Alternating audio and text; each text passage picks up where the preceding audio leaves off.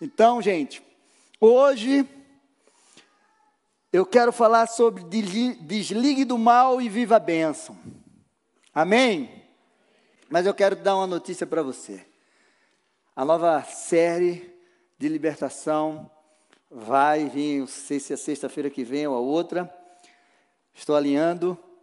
Vão ser sete sextas-feiras de restauração. O nome da série vai ser Restauração. Sete sextas-feiras de poder. Então, nós vamos falar sobre restauração da sua vida de todo o cativeiro, restauração da tua família, da tua vida financeira, restauração dos teus sonhos, ferida na alma, identidade espiritual e o último vai ser o, a grande restauração, o caminho para a vida abundante. Amém? Nessa madrugada Deus me deu tudo isso então, sete sexta-feira, quem vai estar aqui às sete sexta se você perder um, aí você vai ter que voltar. Porque é uma série, uma sequência. E cada palavra, eu creio que Deus vai tocar em uma área da tua vida e vai ser uma grande bênção. Amém? E essa semana nós vamos também fazer live de oração. Quem participou das lives aí? Uma multidão, né? Então, quem vou anunciar lá o dia e a hora lá no Insta você fique atento. Amém, gente? Então hoje eu quero falar sobre isso, e nós vamos falar sobre, vamos falar da história de um homem onde ele viveu um processo de libertação maravilhoso. Ele vivia assolado, ele, o seu povo e a sua família. E eu quero te dizer que Deus tem uma libertação completa para a tua vida. E isso é maravilhoso. Se tem uma coisa que nós gostamos de viver, meu amado, é as bênçãos de Deus sobre a nossa vida. Nós sonhamos uma vida sem problema, só de coisa boa, sem aflição, sem desespero, sem ser atacado pelo inimigo. Quem não sonha isso? Mas só que não existe. Porque Jesus disse que no mundo nós vamos passar por aflições e que nós precisamos ter bom ânimo, porque nós vamos vencer o mundo. Ele venceu o mundo e nós vamos vencer. Nosso Deus é um Deus maravilhoso, é um Pai, eu sempre falo isso, você precisa guardar isso no teu coração, Ele quer o melhor para você. Ele não fez você para viver em cativeiros, para viver assolado pelo inimigo. Há uma diferença entre você passar pelas lutas, pelas dificuldades dessa terra e você ser assolado pelo inimigo, cativo na mão do inimigo.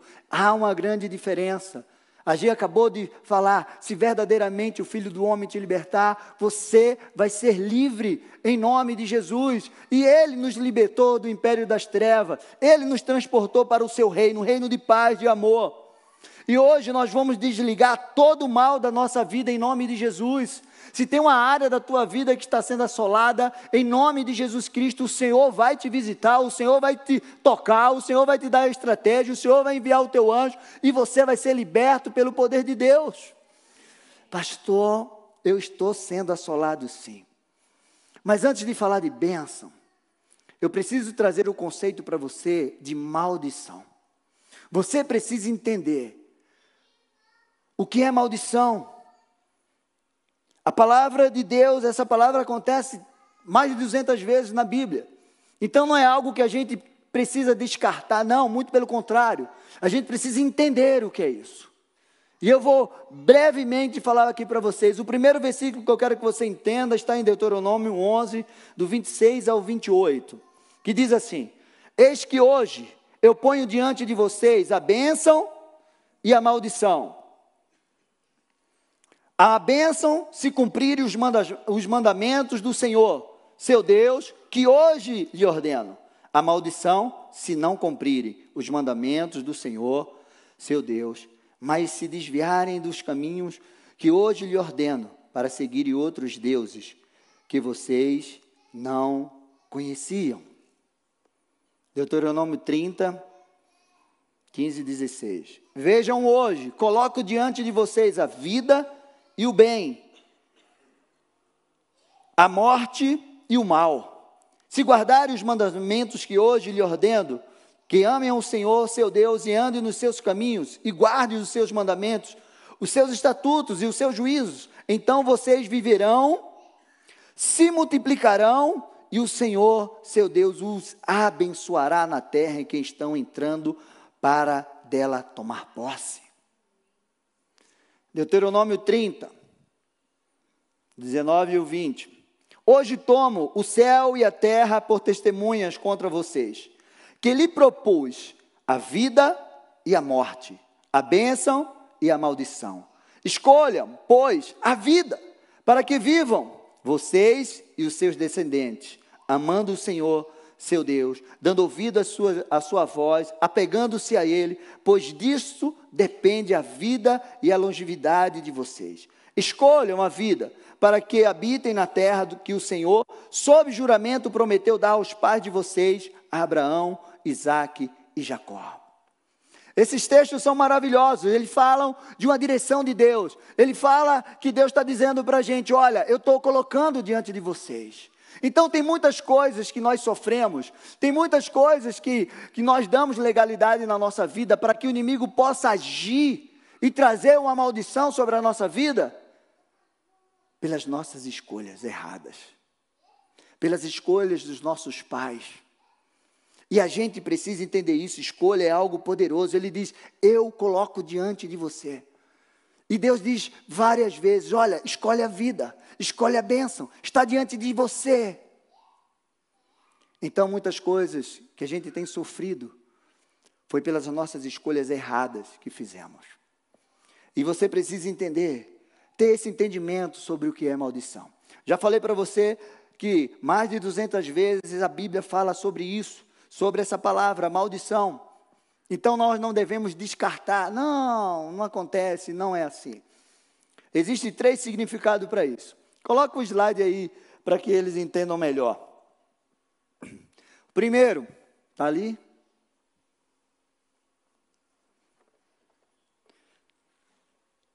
Está ali, palavra maldição. Né? Como eu coloquei, ocorre mais de 200 vezes na Bíblia, tem três significados. Primeiro, castigo adivinho da quebra de aliança, fundamentos de uma promessa. Isso está tanto no Antigo Testamento como no Novo Testamento. Né? E diz aqui aquilo que é proibido, por força de punição, castigo ou destruição. Esse é o sentido no Novo Testamento, a palavra anátema. Segundo significado, é uma situação ativa, ou seja, é o momento que a pessoa está passando, o estado daquilo, é, é a maldição sendo é, colocada na vida da pessoa, na vivência da pessoa. Existe essa situação ativa ou perseguição estabelecida, onde existe uma prisão, um impedimento, um cativeiro na vida de alguém ou de algo. E a terceira, terceiro significado da palavra maldição é adivinha por palavras proferidas. A palavra maldição já está dizendo, aquele que maldiz. Então, quando você amaldiçoa alguém, quando você é, joga uma praga na vida da pessoa, ah, você vai ser isso, você vai ser aquilo. Pais que lançam palavras de maldição sobre a vida dos filhos. Mas nesse sentido da palavra, a palavra de Deus diz que é o único que, se não tiver causa, não vai prosperar. Lembra de Balaão? Queria amaldiçoar o povo de Deus, mas Deus já tinha abençoado. Então, quando alguém lançar uma palavra de maldição sobre a sua vida, se não tem causa, não vai prosperar. Amém? Então não tenha medo, pastor, olha, jogaram uma praga em mim. Tem causa?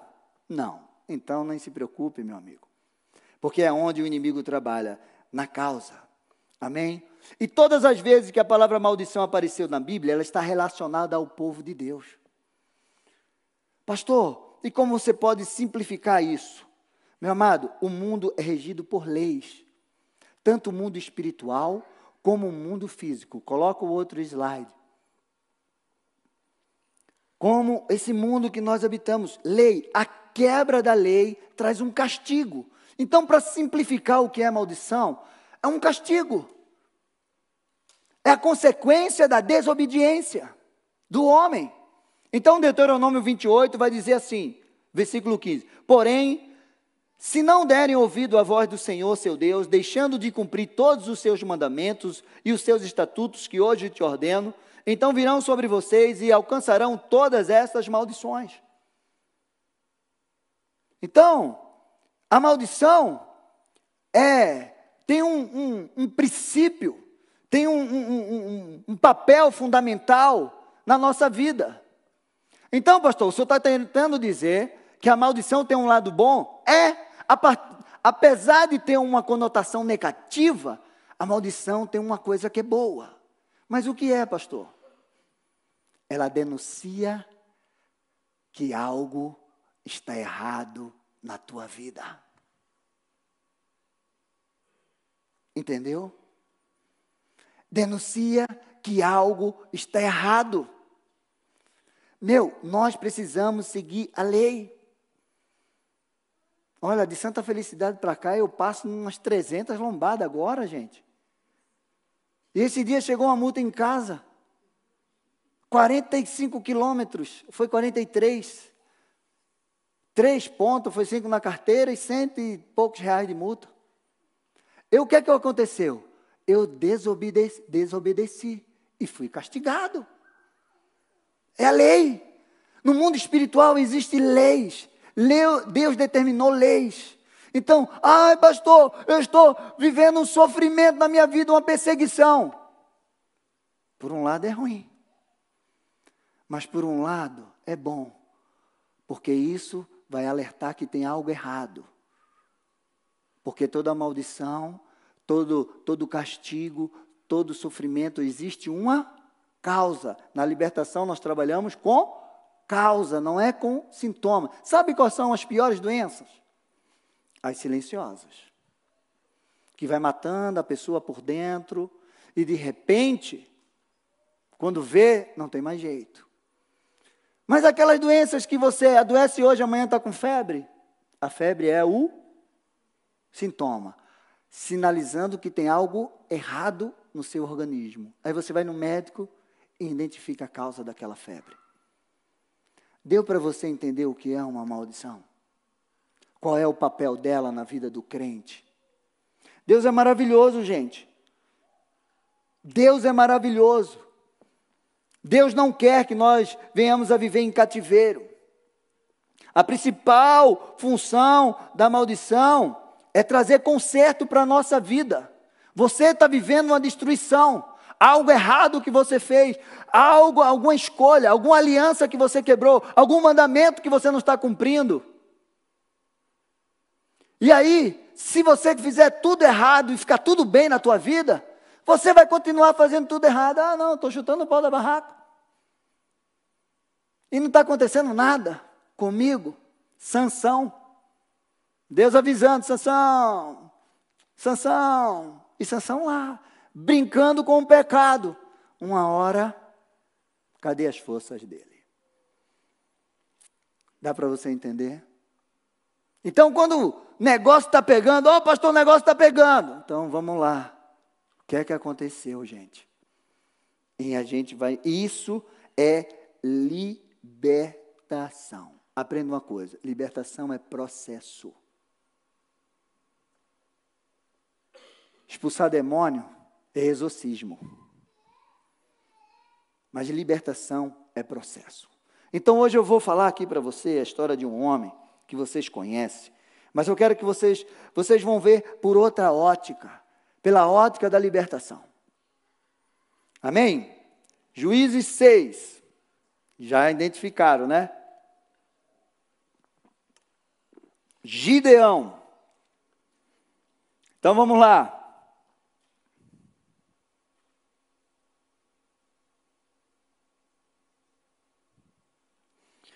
Do 1 ao 16, os filhos de Israel fizeram o que era mal aos olhos do Senhor, e por isso o Senhor os entregou nas mãos dos midianitas durante sete anos. Os midianitas prevaleceram contra Israel, e por causa dos midianitas, os filhos de Israel fizeram para si covas. É, covas que estão nos montes, as cavernas e as fortificações. Porque cada vez que os israelitas semeavam, os midianitas, os amalequitas e os povos do Oriente os atacavam. Acampavam em Israel e destruindo os produtos da terra até a circunvizinhança de Gaza. E não deixavam em Israel sustento algum, nem ovelhas, nem boi, nem jumentos, pois vinham como com o seu gado e as suas tendas, e como uma nuvem de gafanhoto, eram tantos que não se podiam contar, nem a eles, nem os seus camelos, e entravam na terra para destruir. Assim Israel ficou muito debilitado com a presença dos midianitas. Então, os filhos de Israel clamaram ao Senhor. Quando os filhos de Israel clamaram ao Senhor por causa dos midianitas, o Senhor lhe ouviu, lhe, lhe ouviu não, lhe enviou um profeta e lhe disse: Assim diz o Senhor, Deus de Israel: Eu tirei vocês do Egito, da casa da servidão. Então os livrei das mãos dos egípcios e das mãos de todos os opressores. Eu os expulsei e dei a vocês a terra deles. E disse: Eu sou o Senhor, o Deus de, o Deus de vocês. Não adorem outros os deuses dos amorreus, em cuja terra vocês estão morando. Mas vocês não deram ouvido à minha voz. Então o anjo do Senhor veio, sentou-se debaixo do carvalho que está em Ofra, que pertencia a Joás, da família de Abiazé. É, Gideão, filho de Joás, estava malhando trigo no lagar, para pôr a salvo dos midianitas. Então o anjo do Senhor lhe apareceu e lhe disse: o Senhor está com você, homem valente. Gideão respondeu: Ai, meu Senhor, se o Senhor está, é, se o Senhor Deus está conosco, por que nos aconteceu tudo isso? E de onde estão ah, ah, todas as suas maravilhas que os nossos pais nos contaram? Eles disseram: O Senhor nos tirou do Egito, porém agora o Senhor nos abandonou e nos entregou nas mãos dos midianitas.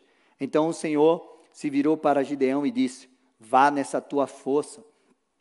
Vá na força que você tem e livre Israel das mãos dos midianitas. Não é verdade que eu estou enviando você? Gideão respondeu: Ah, meu senhor, como livrarei Israel? Eis que a minha família é a mais pobre em Manassés, e eu o menor da casa do meu pai. Mas o Senhor disse: Já que eu estou ao seu lado, você derrotará os midianitas como se fosse um só homem. Gideão e aquele povo, a sua família, estava vivendo num cativeiro de sete anos. Opressão, roubo, escassez, medo. Meu amado, sendo atacado pelo inimigo, sem esperança no seu coração. Meu amado, tem pessoas que nesse momento estão sendo opressa pelo inimigo. Tem pessoas que quando vão dormir, ela sente a presença do inimigo na sua casa. Tem pessoas que para dormir ela precisa tomar remédio para dormir porque ela ouve vozes. Tem pessoas que não conseguem prosperar em uma área, quando ela dá um passo o inimigo vem e a rouba. Tem pessoas que estão sendo assoladas na sua família, a confusão está lá. Enfermidades. Meu irmão, aquele povo estava vivendo sete anos de cativeiro, sendo oprimido pelo inimigo. Por quê? Deram as costas para Deus. Desobedeceram ao Senhor. Abandonaram ao Senhor. Se tem uma coisa que Deus não quer, é que você viva no sofrimento, em cativeiro. Nós, muitas vezes, é que procuramos isso. Com as nossas escolhas, com as nossas atitudes. E esse povo estava lá, daquele jeito, vivendo, sofrendo. E aí eles clamaram ao Senhor. Deus é maravilhoso, gente.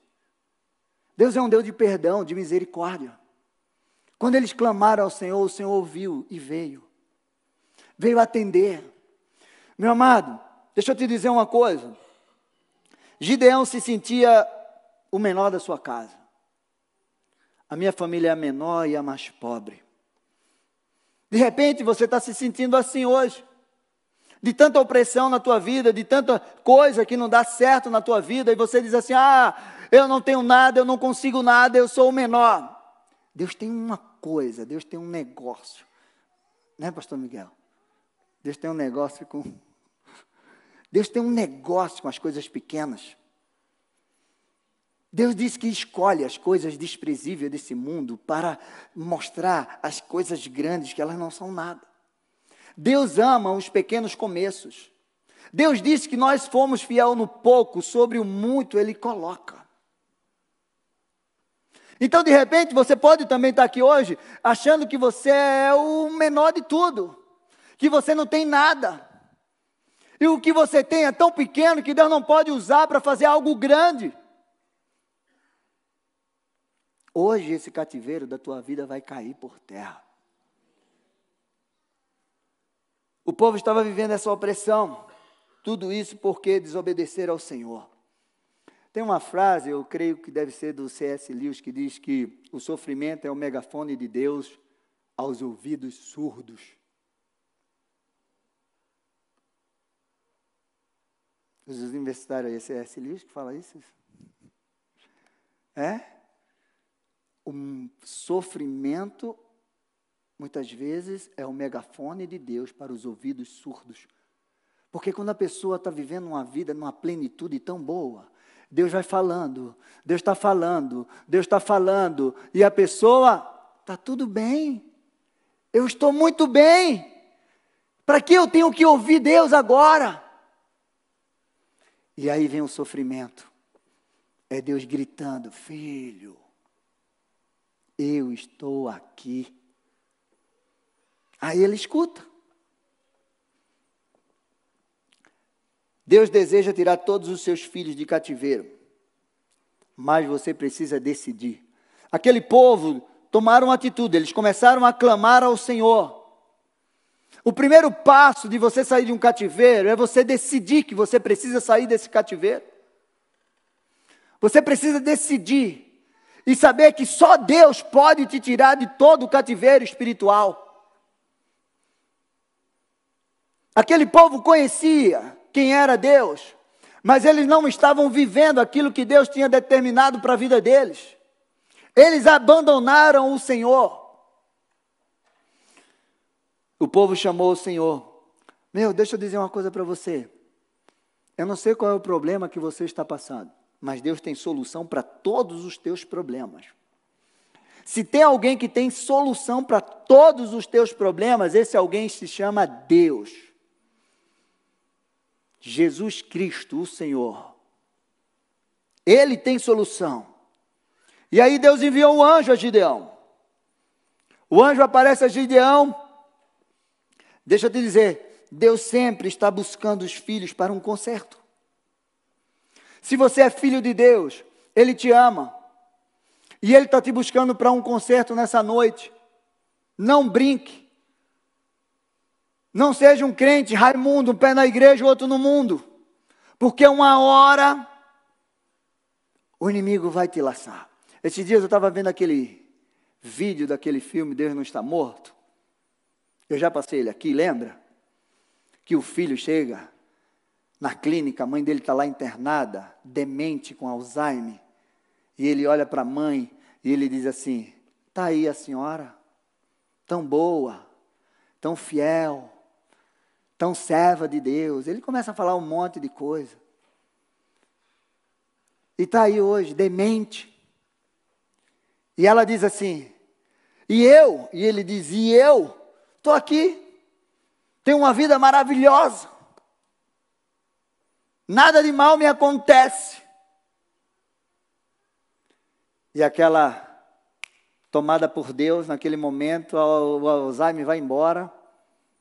Ela olha para ele, não, ela olha para cima assim e diz assim: o diabo, muitas vezes, deixa muito sem problema algum. Mas ele está vivendo num cativeiro. A porta da cadeia, da jaula, está aberta. Ele entra e sai a hora que ele quer. Mas chega um momento que, quando ele está dentro, o diabo fecha a porta e ele fica preso. E aí não tem mais jeito. Aí ela olha para ele: Hã? Quem é você mesmo? É desse jeito, meu amado. E nós precisamos ter cuidado. A ausência de Deus trouxe sofrimento para aquele povo. Meu amado, O problema não é a presença do inimigo. O problema é a ausência de Deus. Porque onde o inimigo chega, se tem Deus, ele vai embora. O inimigo, os demônios, eles são parasitas. Eles se alojam em lugares, em pessoas que têm lixo. Lixo na alma. Em lugares vazios. Meu amado, demônios habitam no lixo das mágoas, das feridas, dos traumas, do orgulho. Ele só habita onde ele tem legalidade, pecado pessoal e geracional. Em lugares contaminados, em casas vazias. Existem pessoas e lugares que são contaminados. É sério, pastor? É. Lembra do ceguinho? Que Jesus estava na aldeia. E aí levaram um cego para ele. E aí Jesus, Senhor, cura esse cego. Jesus pegou ele pela mão, tirou da aldeia, curou ele e disse: Não entre mais nesse lugar. Vai embora daqui. Senão você vai ficar pior. Cuidado onde você anda. Cuidado com quem você anda. Meu amado, Gideão precisou tomar algumas atitudes para viver aquela libertação. Em primeiro lugar, ele clamou ao Senhor. O povo clamou a Deus. E Deus o ouviu. Meu amado, na tua angústia, clame ao Senhor. E não pare de clamar por Ele, porque Ele já te ouviu e Ele está enviando socorro para a tua vida. Amém? Pastor, você não sabe quanto tempo eu estou clamando. Não pare de clamar. Porque Ele vem te visitar no momento certo. Ele vai enviar o, teu, o, o anjo dele para te visitar. Gideão, ele não parou de trabalhar. Ele estava se esforçando, malhando trigo no lagar, escondendo. Ele conhecia o inimigo. Então ele tinha um discernimento. Meu amado, você precisa conhecer o inimigo que está te assolando. E você precisa estar atento. Não brinque, porque ele não brinca de destruir.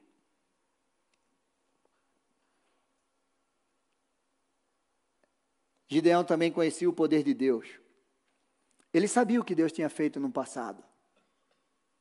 E ele disse: Senhor, onde está os feitos que nossos pais contaram daquilo que o Senhor fez no passado? Ele trazia no coração dele a esperança. A palavra de Deus disse: Eu trago à memória aquilo que me dá esperança. Ele guardou na sua memória. Você já viveu milagre com Deus? Quem aqui nunca viveu um milagre de Deus? Ninguém, né? Todos vocês já viveram milagres. Mas, pastor, mas esse milagre que eu estou precisando viver hoje é impossível. Não é. Aquilo que Deus fez no passado na tua vida, Ele vai fazer hoje muito mais.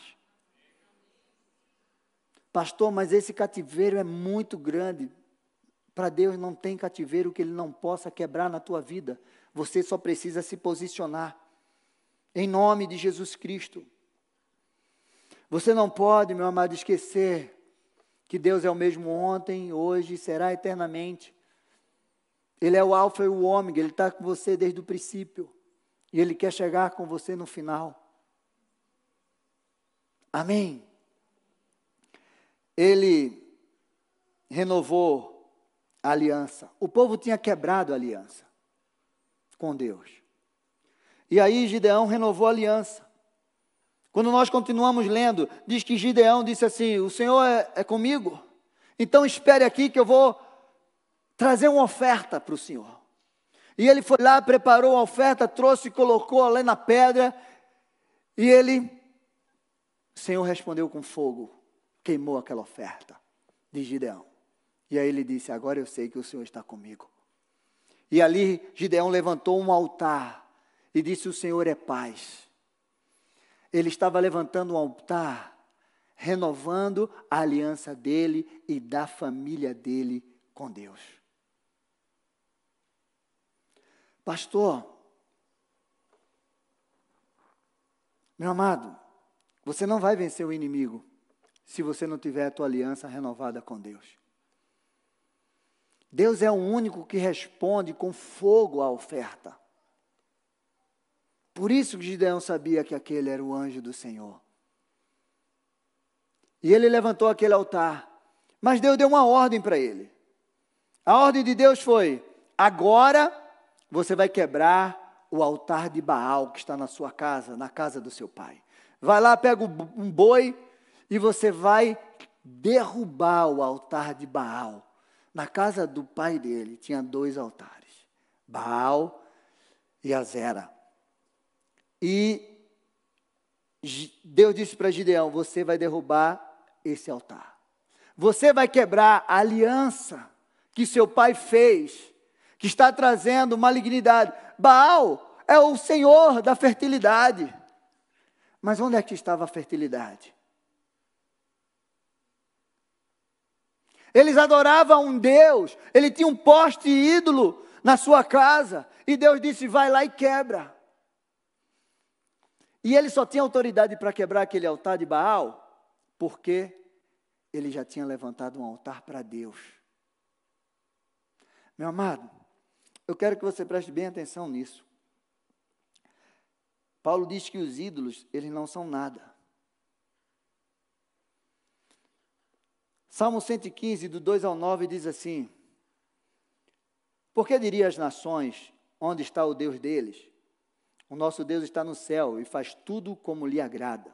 Os ídolos das nações são prata e ouro, obra de mãos humanas. Tem boca e não falam, tem olhos e não veem, tem ouvidos e não ouvem, tem nariz e não cheiram, tem mãos e não apalpam, tem pés e não andam.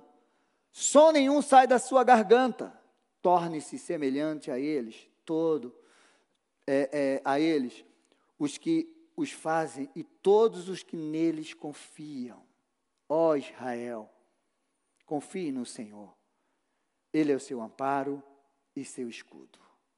Aquele povo estava vivendo um cativeiro espiritual por conta da idolatria, da desobediência. Eles deixaram de servir a Deus, agora eles serviam a Baal e a Azerá. E a primeira coisa que Deus disse para Gideão foi: Você precisa quebrar a aliança da sua família e desse povo com Baal. A minha pergunta para você é: qual é o ídolo que você carrega no teu coração? Qual a tradição que você trouxe da tua família que não veio de Deus? E que ainda você carrega isso? A palavra de Deus, aquilo que nós lemos agora, diz que a idolatria é o pecado contra o próprio Deus. A idolatria é a fé no engano, na mentira, na vaidade. Meu amado, as consequências é cegueira espiritual, é paralisação, é desproteção espiritual. Todas as vezes que o povo de Deus uma, deram, davam as costas para Deus, eles ficavam desprotegidos espiritualmente. Porque no mundo espiritual só existe duas forças, o bem e o mal. Se você quebra a tua aliança com o bem, você está na mão do mal. E só o bem pode te proteger do mal. Dá para você entender isso? Então tem muita gente que está sofrendo porque ainda carrega ídolos dos seus antepassados. Tem muita gente que está sofrendo desproteção espiritual porque ainda tão, tem coisa no seu coração que está tomando o lugar de Deus. Ah, pastor, eu amo tanto isso, que eu até coloco isso no lugar de Deus. Meu amado, Gideão obedeceu a Deus. Gideão disse: Eu vou romper com tudo isso na minha vida e na minha família. Olha, deixa eu te dizer uma coisa. Sabe que tem coisas que trazem contaminação para a tua casa?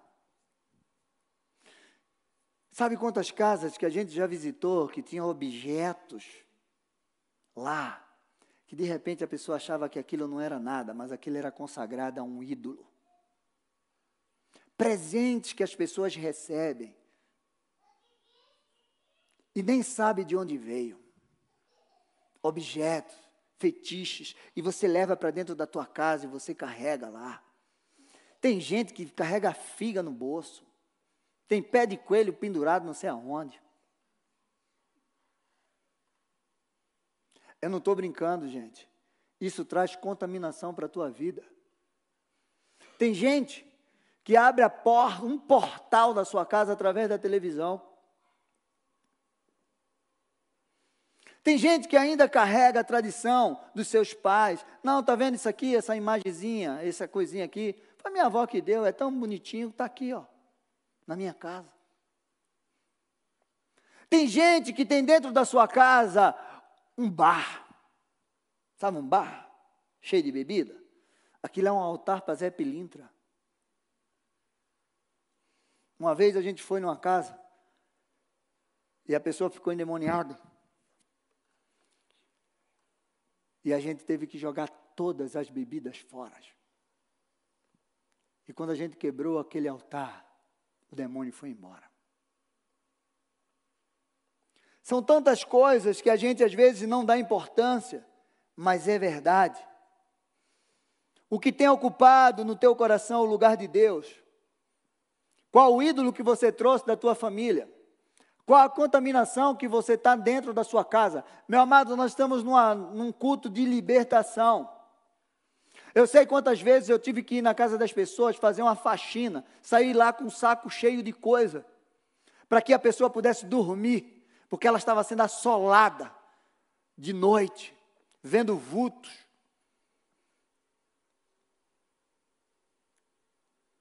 Silêncio. Hoje é noite de você se libertar disso, em nome de Jesus. Deus chegou diante de Gideão. Gideão estava oprimido.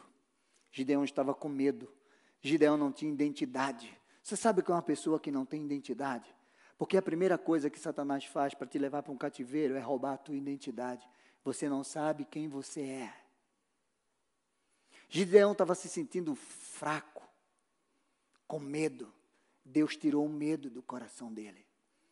Porque a palavra de Deus diz que Deus não nos dá um espírito de medo, mas de poder e moderação. Existe um espírito, meu amado, que traz um medo para a tua vida, que te paralisa. Você está entendendo o processo que Deus fez de libertação com Gideão? Chegou diante dele e disse: Primeira coisa que eu preciso fazer na tua vida, Gideão, é restaurar a tua identidade. Você precisa saber que eu sou contigo, eu sou o teu Deus e você é meu filho. Eu tenho que arrancar esse medo do teu coração, esse espírito de medo que tem te assolado, e eu tenho que colocar esperança e coragem no teu coração. E foi isso que Deus fez. Tirou o espírito de medo, renovou a aliança com Deus. E Deus disse: agora vai lá e quebra o altar de Baal da tua família.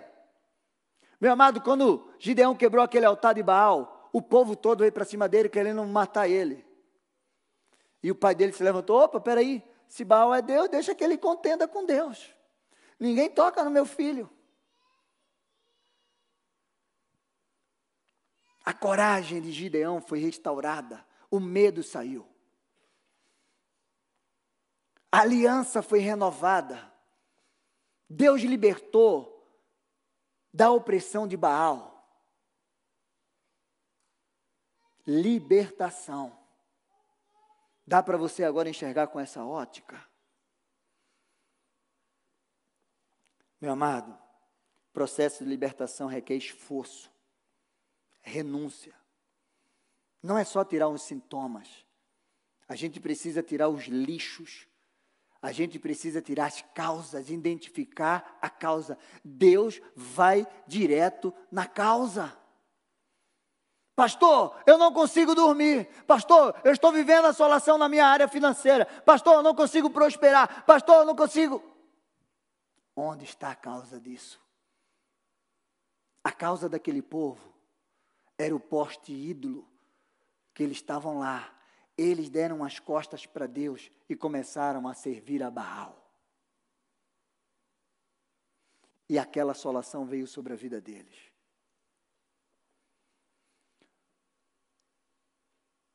Nós precisamos identificar as causas dos nossos problemas. Não é só colocar um remedinho para a febre. Eu tenho que encontrar a inflamação para dar antibiótico. Se eu espantar as moscas do lixo com inseticida, as moscas vão embora. Mas se eu deixar o lixo lá, as moscas vão voltar. Jesus disse que a estratégia de Satanás é essa. Quando o demônio sai de uma casa e ele volta e essa casa está vazia, ele traz mais sete e o estado daquela pessoa fica pior. Por isso aqui nós trabalhamos não só com expulsão de demônio, mas nós, nós trabalhamos é com libertação, processo de libertação. Identificar a causa do, tu, do teu cativeiro. Meu amado, eles iam ser completamente destruídos. Completamente destruídos. Se Deus não intervisse na vida deles, eles iam ser completamente destruídos. Eu sei de onde Deus me tirou. Se Deus não tivesse intervido na minha vida, eu seria completamente destruída. Sabe o que é que me trouxe de volta para Deus? O sofrimento. Lembra do que eu falei para você da do propósito da maldição na vida da pessoa. A minha vida estava sendo destruída. Eu escapei de morrer várias vezes de acidente de carro, bêbado, acidente de moto, quase que minha perna foi torada. Com acidente de moto, bêbado. Meu casamento estava indo por água abaixo. O divórcio já tinha batido na minha porta. Minha vida financeira ficava toda na mesa do bar.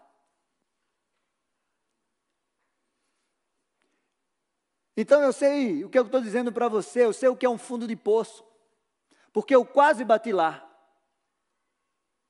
E quando eu identifiquei que aquilo estava acontecendo na minha vida, eu disse: eu sei onde eu posso resolver o meu problema.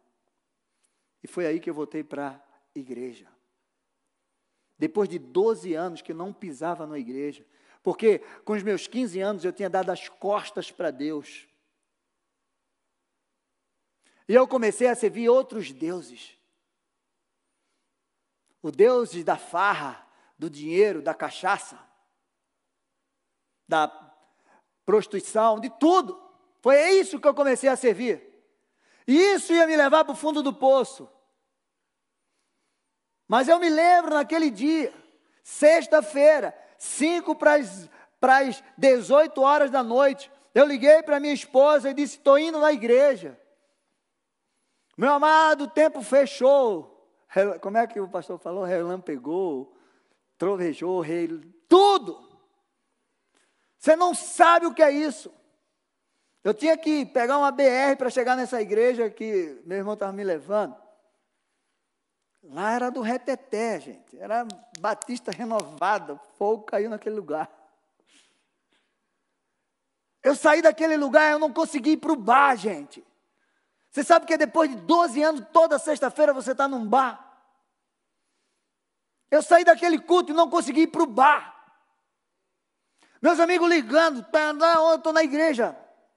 Na... Quando você sair, liga para mim. Não consegui. Depois de cinco anos de casamento, minha esposa me viu chegar sexta-feira, sóbrio.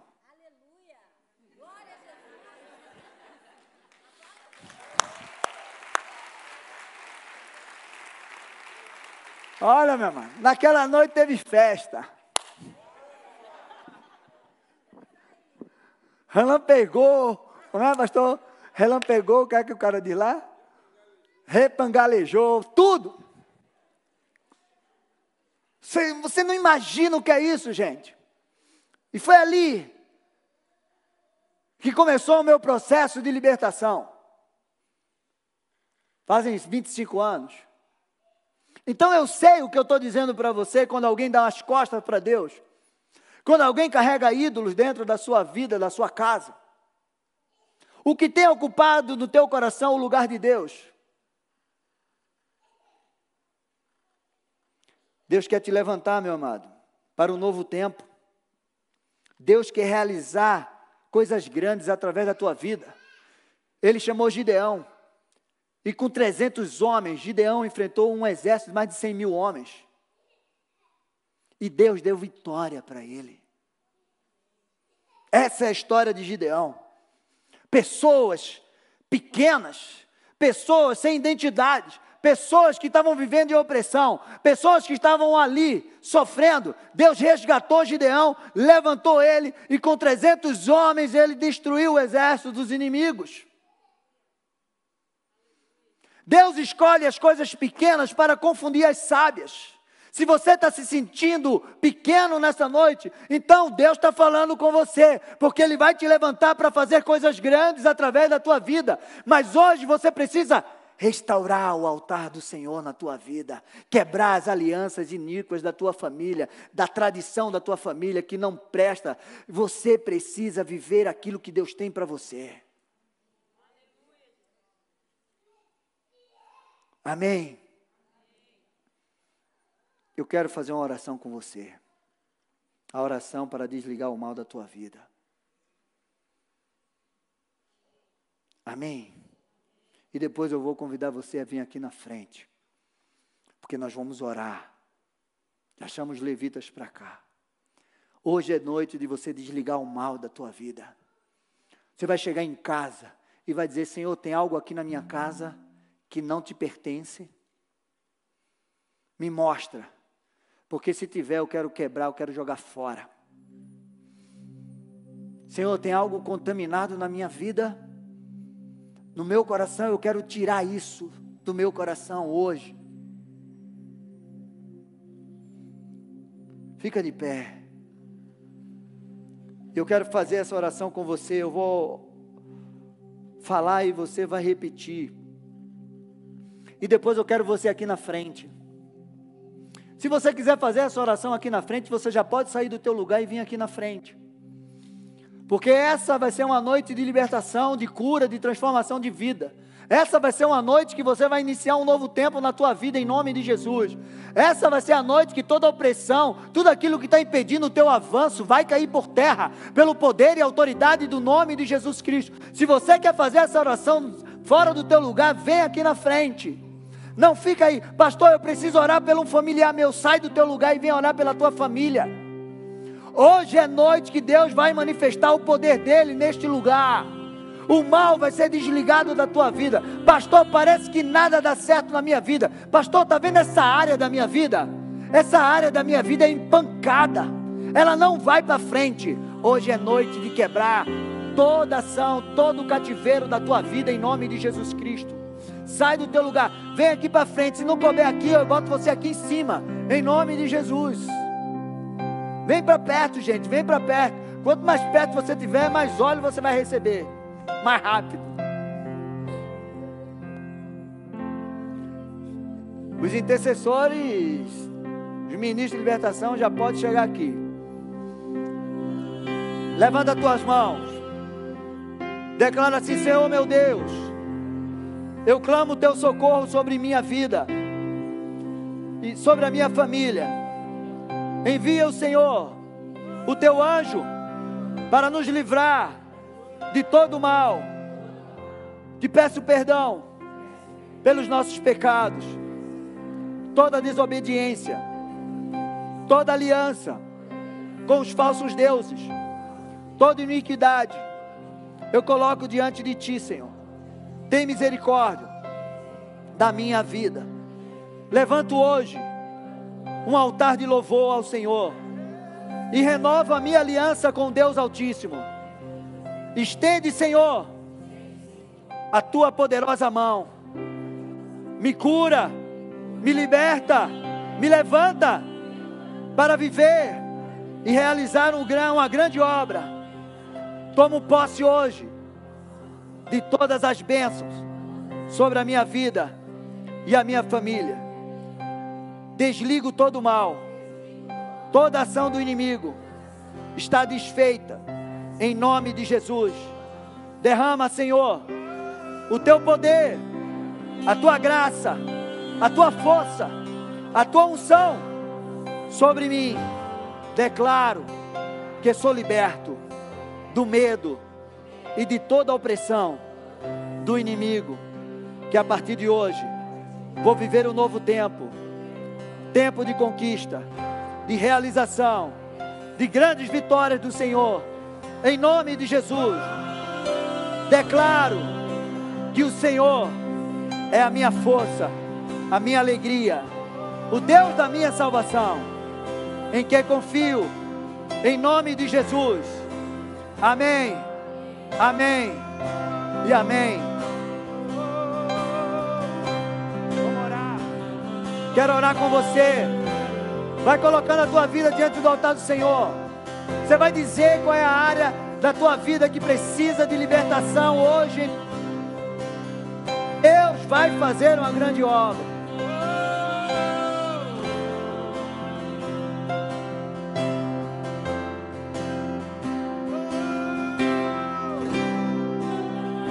Senhor, nós clamamos a Ti nessa noite, por uma restauração plena em nome de Jesus.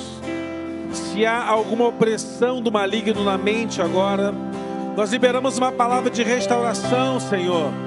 Libera as mentes deles e delas agora. Pai, que haja uma restauração por inteira, uma restauração genuína, Senhor. Que aqueles que chegaram aqui, Pai, arrastados no teu altar, Pai, na dúvida, se algo viria do Senhor sobre eles, que eles possam sair daqui nessa noite convictos, Pai, de que há uma restauração, há um Deus poderoso nesse lugar, e nós cremos, Senhor, no teu milagre, na tua atuação, Senhor, na restauração em todas as áreas e em todos os níveis, Pai, que os teus filhos têm buscado em nome de Jesus. Toca agora, Pai, na saúde, restaura, Pai, toda enfermidade. Pai, que a enfermidade caia por terra agora e haja, Pai, um tempo de cura da parte do Senhor. Restaura por inteiro, Senhor, toda dor no corpo estabelecida agora. Nós repreendemos, declaramos, Pai, em nome de Jesus. Mova, Senhor, em nome de Jesus. Mas deixa eu te dar um recado. Se você ainda precisa de uma oração específica em alguma área, você não veio aqui na frente. No final do culto, você fica aqui nas primeiras cadeiras. Se você acha que é preciso, e um ministro vai chegar até você, tá? Ah, pastor, mas eu preciso ver a coisa mais tempo. Então, a partir de terça-feira você pode ligar aqui para a administração e marcar um atendimento. A gente vai te atender em nome de Jesus. Tá bom? Vocês entenderam? Então. Tem, alguém aqui que está entregando a vida a Jesus nessa noite? Levanta sua mão. Você está aqui hoje entregando sua vida a Jesus. Olha, eu estou aqui, eu quero entregar minha vida para Jesus. Eu quero começar uma caminhada na fé. Eu quero voltar para casa Senhor. Alguém, faz um sinal para a gente até você. Você está entregando a vida a Jesus? Tem uma irmã lá atrás. Intercessão, fica atento se alguém. Você está entregando a vida a Jesus, eu quero entregar minha vida a Jesus. Então vá lá, intercessor, pega essa senhora aí. Alguém, levanta sua mão aqui, entregando a vida a Jesus. Aqui, por favor, vai lá, intercessores ali, ó. Aquela jovem ali, por favor. Há mais alguém que está nessa noite ali. Eu quero voltar para Jesus. Eu quero voltar para a casa do Senhor. Eu não aguento mais. Vamos lá, pega essa jovem aí, pega esse casal aí, traz eles aqui, orem por eles. Há mais alguém? Que depois dessa palavra clara, honesta, verdadeira, simples de se entender, você quer entregar sua vida a Jesus, quer voltar para o Senhor, pode vir aqui ao altar do Senhor. Nós queremos orar com você. Nós queremos receber você nessa igreja. Amém. Aqui três pessoas vindo aqui ao Senhor. Há mais alguém nessa noite? Olha, eu quero voltar para o Senhor. Eu quero retomar a minha caminhada com Deus. Eu já servi, já estive lá, já participei, mas agora eu estou afastado. O Senhor que está chamando você de volta nessa noite. Alguém mais que retoma a sua caminhada com Deus? Há mais alguém nessa noite assim? Nós vamos orar então. Senhor, nos leve em paz. nos dê uma noite abençoada. Pai, aquele que não conseguia dormir, preso a antidepressivo, essa noite, Pai, vai deitar no travesseiro do seu quarto e vai ter uma noite com o Senhor, abençoada pelo Senhor. Nós declaramos, Pai, no nome de Jesus, que uma restauração plena venha sobre essa mente.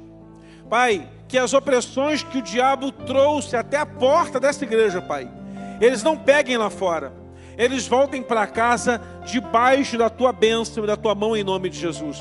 Nós repreendemos toda a palavra do inferno contra cada vida que entrou aqui. E Pai, nós pedimos que a bênção do Senhor se multiplique não só sobre cada um que aqui veio, mas sobre cada familiar que não está aqui, mas nós oramos por ele e declaramos a cura e a restauração da parte do Senhor sobre a vida deles. E agora que o amor de Deus, nosso Pai, as perfeitas consolações do Espírito Santo esteja com todo o povo de Deus, espalhado por toda a face da terra, agora e para sempre. Amém. Aplauda o Senhor e vai declarando ainda que a figueira